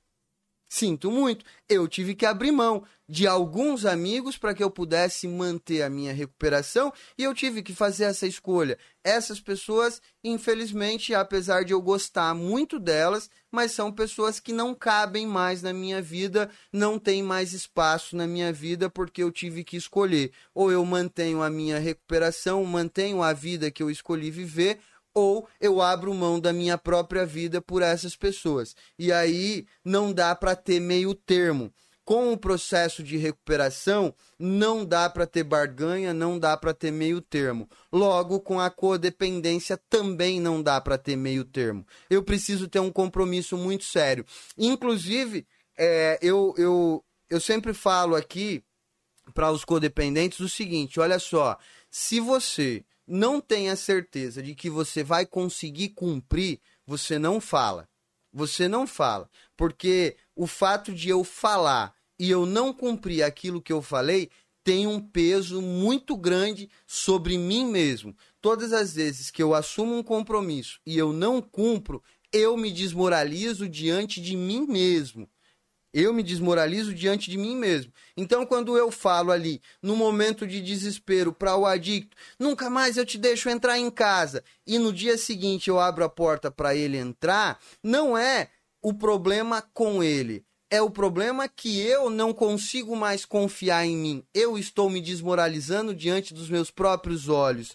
Então, nesse momento, eu estou falando para você o seguinte: você precisa estabelecer alguns compromissos com você mesmo E dentro desses compromissos, olhe para aquilo que você consiga de fato cumprir.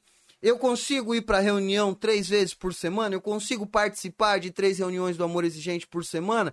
Então participe. Eu consigo uma vez por dia mandar uma mensagem para alguém do grupo para perguntar como essa pessoa tá, só para que a gente possa começar a estabelecer um vínculo? Então assuma esse compromisso. Eu consigo falar não para o meu adicto pelo menos uma vez ao longo do meu dia, então assuma esse compromisso. Se eu tenho dúvida, será que eu consigo fazer? Não assuma esse compromisso, porque não vai te ajudar, só vai te prejudicar. Ah, eu vou mudar a minha vida radicalmente. Não vou mais deixar ele entrar em casa, não vou mais dar dinheiro, não vou dar mais dar a chave do carro, não vou fazer isso, não vou fazer aquilo, não vou fazer aquilo outro.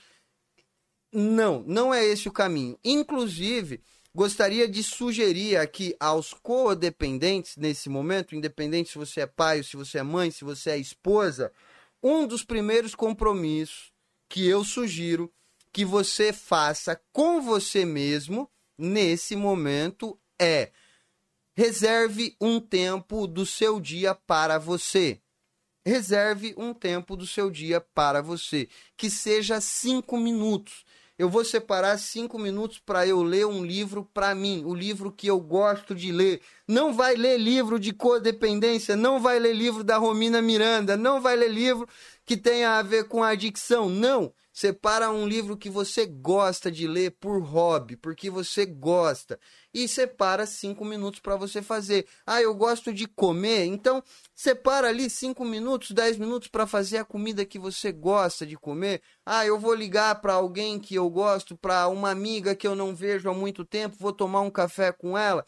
Então, começa com coisas pequenas e entenda que isso faz parte do seu tratamento, essa mudança faz parte do seu tratamento e você precisa de um compromisso com essa mudança. Esse compromisso, ele vai fazer com que você não desista de mudar.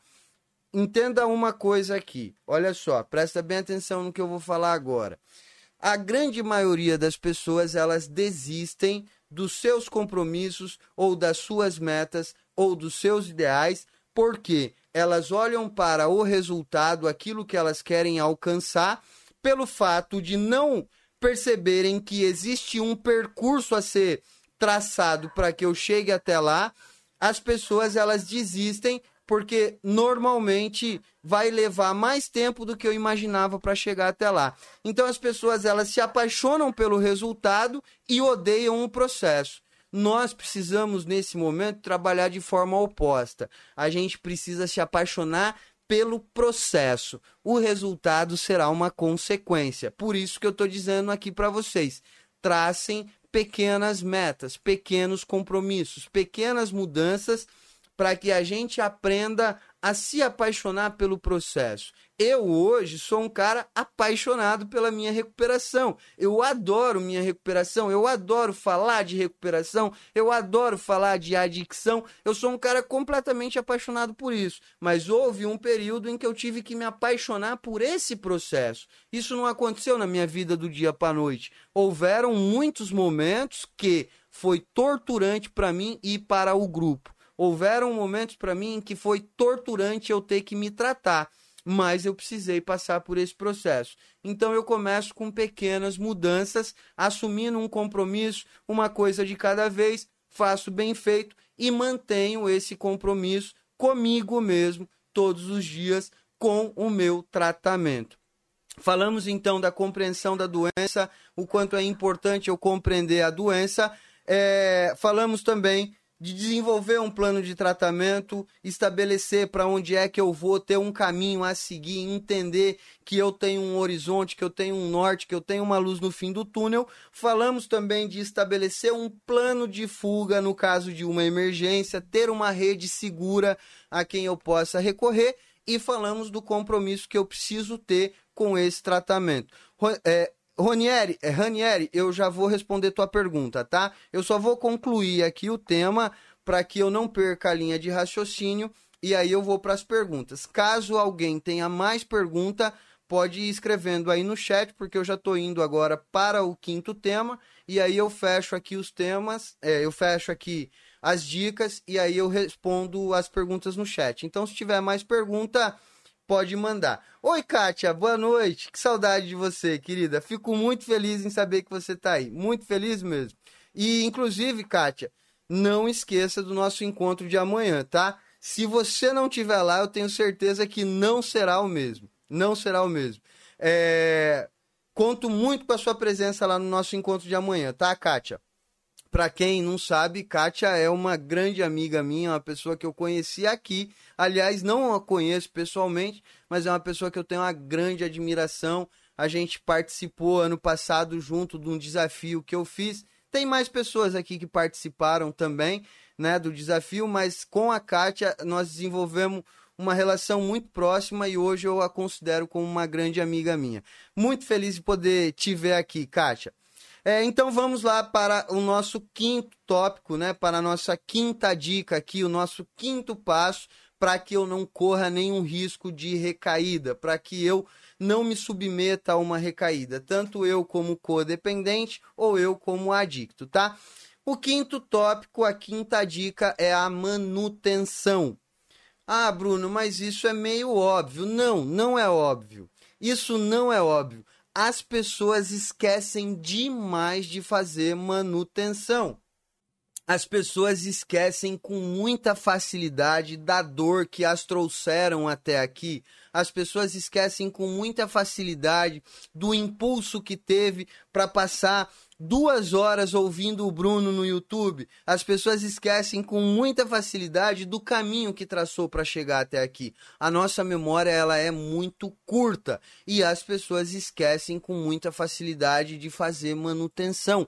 Mas Bruno, o que, que é a manutenção? Manutenção é eu pegar todos esses tópicos que eu trouxe para você anteriormente, os quatro tópicos que eu trouxe, e olhar para eles todos os dias. E quando eu digo olhar para eles, é você pegar, anotar num papel cada um deles, escrever ali, colar no, na, na frente do teu espelho, na frente do teu espelho, e todas as vezes que você for escovar o dente antes de dormir, olha para aqueles tópicos, reserva cinco minutinhos e pensa: eu cumpri com todos eles? Eu fiz hoje um contato com alguém, eu assumi algum compromisso com o meu tratamento. Qual é o tratamento que eu estou fazendo hoje? Eu, eu fiz contato com alguma pessoa? Fazer a manutenção diária desse processo certamente, sem dúvida nenhuma, vai te manter num, num, ambiente extremamente seguro e certamente não haverá recaída. E por que é que eu falo isso com tanta segurança? Por que é que eu afirmo isso com tanta certeza?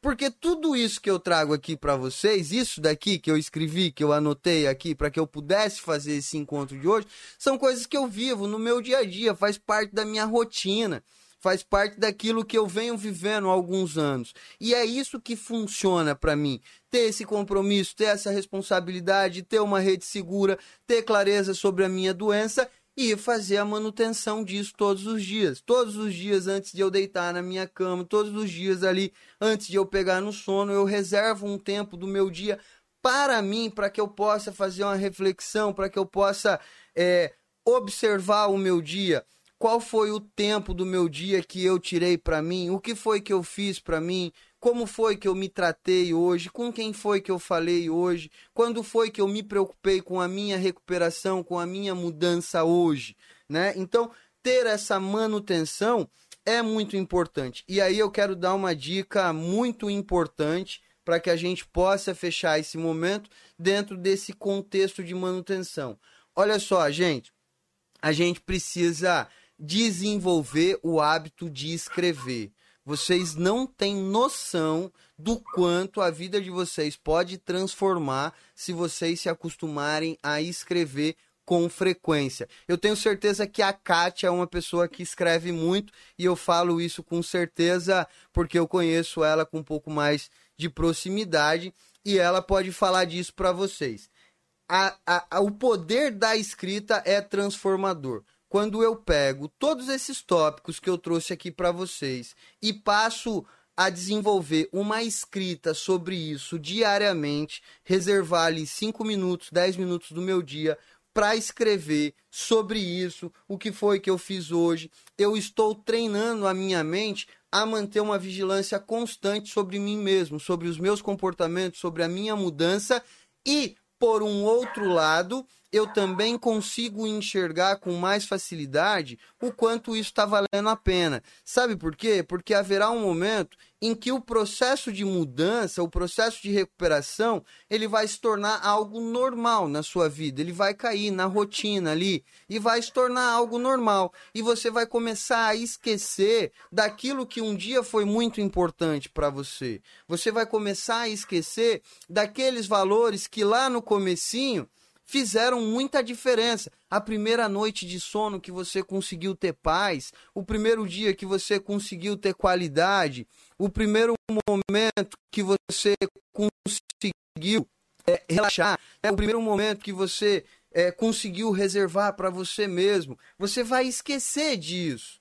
Você vai esquecer disso. E é muito importante vocês criarem o hábito de escrever porque a manutenção ela se torna mais efetiva. Então separa 5 minutos, 10 minutos ali no final do seu dia, senta com papel e caneta. E quando eu falo papel e caneta, não precisa pegar um caderno bonito de 50 matérias, não precisa é, estabelecer um esquema, não. Eu escrevo assim, ó. Eu pego um rascunho aqui e dou uma rabiscada, aí eu corrijo assim, ó, e fica tudo meio zoado e tal. O importante é eu fazer. Inclusive, se você for no meu Instagram, eu tenho publicado lá, na época que eu morava sozinho, eu fazia no espelho. Eu fazia no espelho, eu escrevia no meu espelho as minhas metas, os meus objetivos, as minhas mudanças. O que... Tem publicado lá no meu Instagram, tem foto, tem vídeo falando sobre isso. Então, é muito importante que vocês façam essa manutenção. Gente, não deixe de dar o seu like, não deixe de curtir esse vídeo, não deixe de se inscrever no canal. Beijo no coração de vocês. Fiquem com Deus e até a próxima quinta-feira, às 21 horas, aqui no YouTube. Amanhã é, estaremos lá no Zoom. Beijão, fique com Deus, deixe seu joinha aí e até mais. Muito legal, esse foi Bruno Góes, falando dos cinco passos para não ter recaídas. Parabéns, Bruno, pelo seu canal, parabéns pelo seu pela sua live, adorei, né? Deu muitas dicas bacanas. O pessoal aí também tenho certeza que vai gostar. A galera aqui de Capivari City.